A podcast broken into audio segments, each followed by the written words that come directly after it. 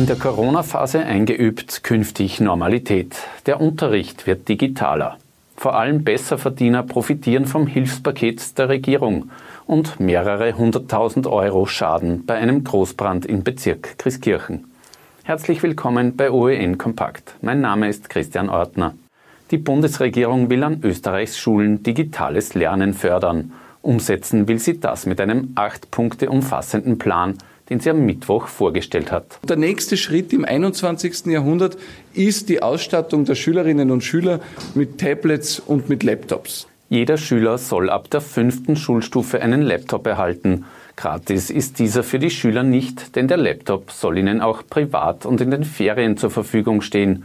Er wird aber von der Regierung gefördert. Auch Lern-Apps sollen die Schüler unterstützen. Zudem soll die schulische IT ausgebaut werden, indem Glasfasernetze installiert werden.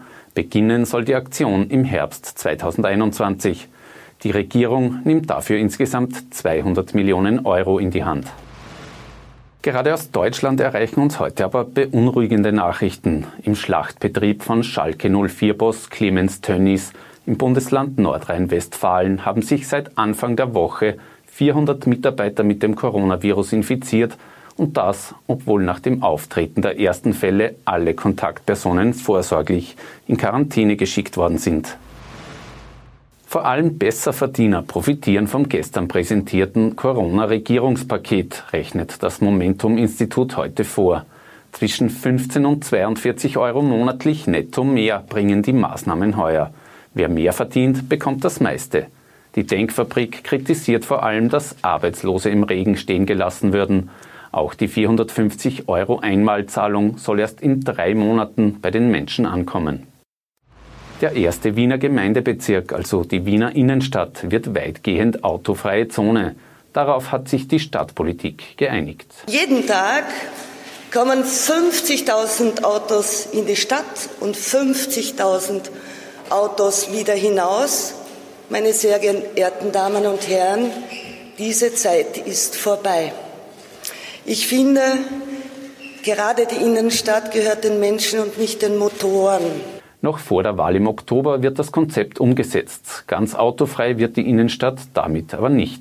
Es gibt viele Ausnahmen, unter anderem für Anrainer, Parkplatzbesitzer, Taxis, Lieferanten und Menschen mit Behinderung. Eine Umfrage von OEN-TV in Linz zeigt, auch hier können sich das viele vorstellen. Ich fand das total toll, wenn Linz autofrei wurde, vor allem da so in dem Bereich Hauptplatz, Altstadt, äh, aber gerne ein bisschen mehr, damit viel mehr Platz für Fußgänger und Radler ist. Dass man das reduziert, wie was ich weiß mit dem Hauptplatz, dass den autofrei machen will, das finde ich eine gute Idee man wieder grün hin tun kann, dass man dort auch sitzen kann, angenehm. Autofrei, es geht nicht ganz, weil es gibt immer wieder Situationen, wo man es braucht. Mhm.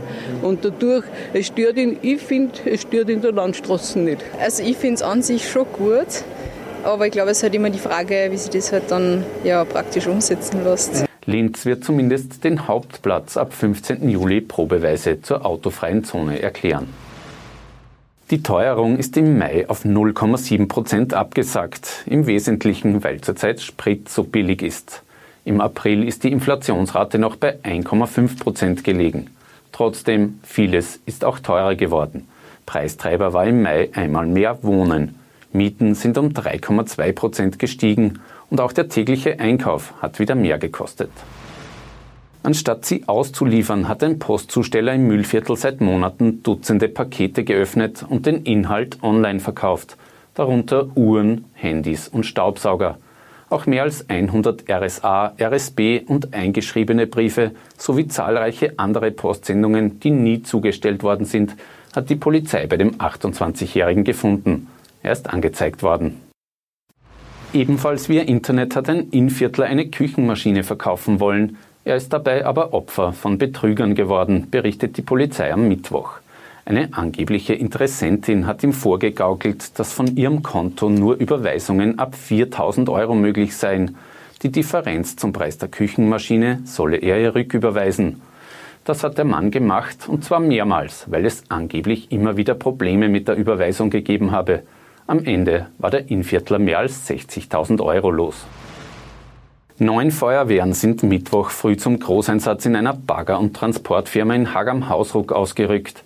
Im Werkstättentrakt war ein Brand ausgebrochen, der für die Feuerwehrleute nur schwer unter Kontrolle zu bringen war. Schlussendlich hat er dann äh, Ersatzteillager erfasst, wo diverse Lacke, Reinigungsmittel und so Sachen gelagert waren und die haben dann durchgezonden und so ist dann zu einem größeren Brandereignis gekommen. Nach mehreren Stunden ist das Feuer gelöscht worden. Der Schaden beträgt laut Polizei mehrere hunderttausend Euro.